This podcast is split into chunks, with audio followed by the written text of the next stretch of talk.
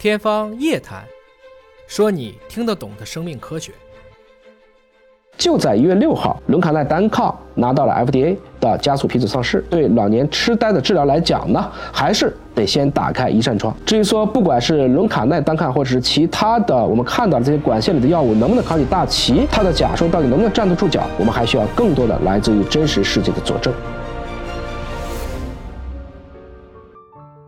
大家好，我是尹烨。常看我们的节目都知道，由于特殊的原因，向飞同学老是担心自己的阿尔兹海默的风险，所以聊阿尔兹海默一直是向飞同学的保留节目。他的相关的研究进展啊，尹哥也经常会关注和分享。接着咱继续聊这个疾病啊，你说防也罢，治也罢，长期困扰学术界和产业界，各类假说轮番登场，无数科研人员、公司为之疯狂。但是迄今为止，绝大部分人还是折戟沉沙。我们今天很难说有任何一款特效药仅仅是有效药，也就是这一两款最近刚批准的。就在去年的十月，尹哥跟大家分享过啊，博健和卫材联合研发的伦卡奈单抗，当时呢，官方说能让老年痴呆的认知下降速度减缓百分之二十七，而这个药物也带来了新的消息。就在一月六号，伦卡奈单抗。拿到了 FDA 的加速批准上市。根据他公开的信息显示呢，在针对八百五十六名早期的老年痴呆患者的二 B 期临床实验当中，每周如果你接受十个毫克每千克体重伦卡奈单抗治疗的患者，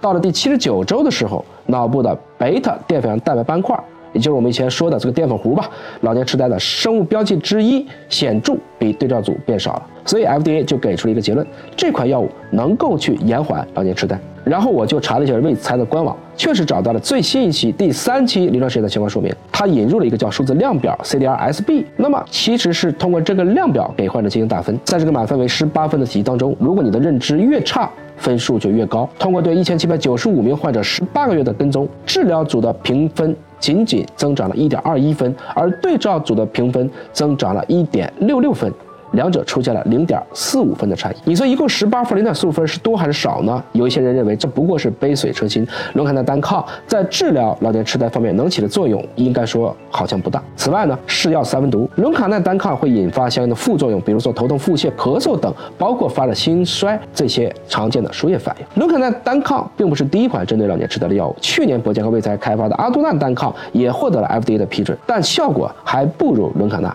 并且当时公布的实验是以减少贝塔淀粉样蛋白斑块为重点，并不涉及到具体的症状的改善。当时的争议比现在大，有兴趣的大家可以翻翻以前的关于这部分的解读。此外呢，李来也开发了另外一款类似功能药物，叫多奈单抗，并且专门做了这个头对头的实验。从披露的数据来看呢，多奈单抗清除贝塔淀粉样蛋白的效率是阿杜纳单抗的二十三倍。啊，这个应该说是一个完胜的结果了，未来应该有很大的可能也获得批准。那聊了这么多药呢，可能小伙伴也会说，去年科学杂志不是还有一篇文章说这个贝塔淀粉样蛋白这是一个论文造假吗？所以针对这样的一个造假的结论，它的药物还有多大呢？其实这个是事的呢，主要是贝塔淀粉样蛋白的五六表型，也就是众多它的寡聚体形态当中的一种。而网上传的所谓的电机性研究造假，误导了学界十六年，这个呢，应该说说的不严谨。当然，近年来各大医药都在相关的假设上高投入，但是产出比较低。应该说，不管结论造不造假，至少我们现在的研究结果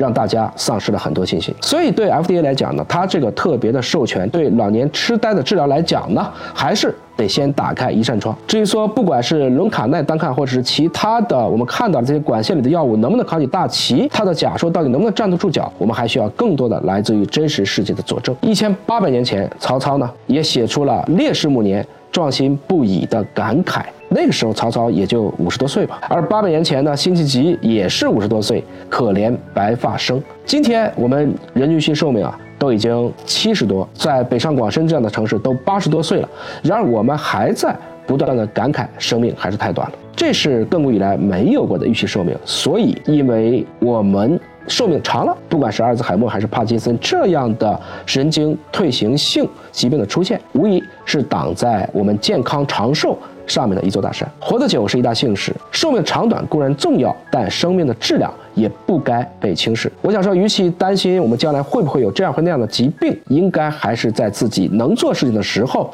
尽量去生如夏花。除了在乎生命长度的过程中，也重视它的广度、深度和风度。我想这一生啊，如果多做点好事。那么你一生都是一个有光的人。我也希望能有更多有效的药物进入到预防神经性退行的这样的防治领域当中，帮助更多的患者缓解症状。甚至能够逆转，让每个人都能够在这个世界上的每一天清清楚楚，没有那个在记忆中的橡皮擦。